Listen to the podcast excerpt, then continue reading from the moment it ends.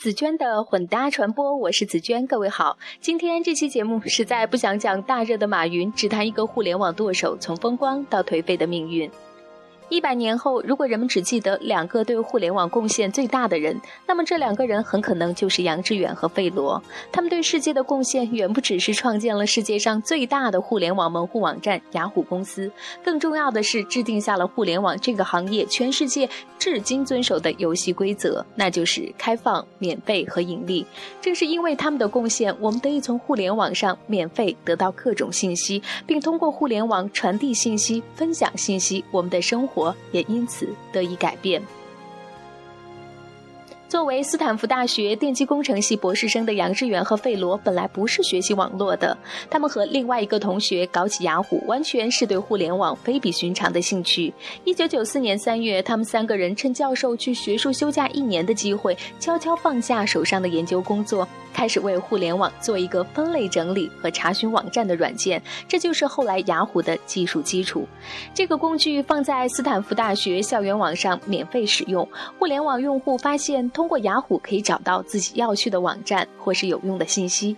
这样，大家在上网的时候，先访问雅虎，再从雅虎进入别的网站。门户网站的概念也就从此诞生了，雅虎的流量不断上升。一九九五年，雅虎公司正式成立之后，他们又找到红杉资本，成功融资两百万美元。雅虎所有的服务都是免费的，它为全球用户提供免费的电子邮件业务，它的搜索引擎和网站目录向全世界开放，无条件的为全世界的网页建立索引。它的这种开放和免费的商业模式，使得雅虎的流量呈几何级数增长。一九九六年成立仅一年的雅虎在纳斯达克挂牌上市，当天股价从十三美元暴涨到三十三美元，雅虎一下成了互联网的第一品牌，而杨致远和费罗也双双进入亿万富翁的行列。雅虎的做法为世界互联网公司树立了榜样。一年中，各种门户网站相继出现。两年后，中国的三大门户网站搜狐、新浪和网易也成立了。一九九四年至二零零零年可以说是互联网的大航海时代。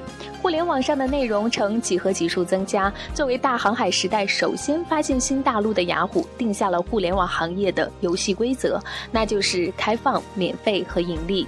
杨致远完全照搬了报纸等传统媒体广告的商业模式，也就是免费服务，然后用广告费养活自己并发展。于是网站的流量就变得非常的重要。而要想让网站的流量提高，关键是要有好的内容，能够吸引用户。雅虎就在很长时间一心一意把自己办成互联网上最好的媒体。随着流量的增长，雅虎的营业额也以前所未有的速度增长。一九九八年，雅虎成为世界上最大的互联网公司。二零零零年，雅虎采用 Google 的搜索引擎。零一年，由于互联网泡沫，雅虎股价达到创纪录的每股四百美元的天价。零二年，他收购了另外一家搜索引擎公司，并于第二年和 Google 分道扬镳。接下来，他又收购了另外一家搜索广告公司，和 Google 开始了白热化的竞争。零五年，投资中国的阿里巴巴公司成为雅虎最成功的投资。他以十亿美元现金加上雅虎中国，换得阿里巴巴百分之四十的股份和百分之三十五的投票权。二零一二年，阿里巴巴以七十亿美元的价格赎回雅虎所占股份的一半。从一九九六年到二零零六年，雅虎的营业额增长了二百六十倍，从两千多万美元增长到六十多亿美元。但二零零六年之后，雅虎被 Google 超越，退居互联网行业第二名，从此一蹶不振。在接下来的五年中，他换了五个 CEO。一二年，雅虎创始人杨致远辞去雅虎所有职务。二零一三年八月，中国雅虎邮箱停止服务。同年九月，雅虎不再提供资讯以及社区服务。很多互联网行业的老兵最早接触互联网都是从雅虎开始的，他们对雅虎今天的颓势感到可惜。可是，科技革命的浪潮就是这样，不断造就，也不断淘汰风流人物。本文摘自吴军的《浪潮之巅》，感谢你的收听。如果想要阅读这篇文章的详细内容，请关注我的微信公众账号“紫娟的混搭传播”。拜拜。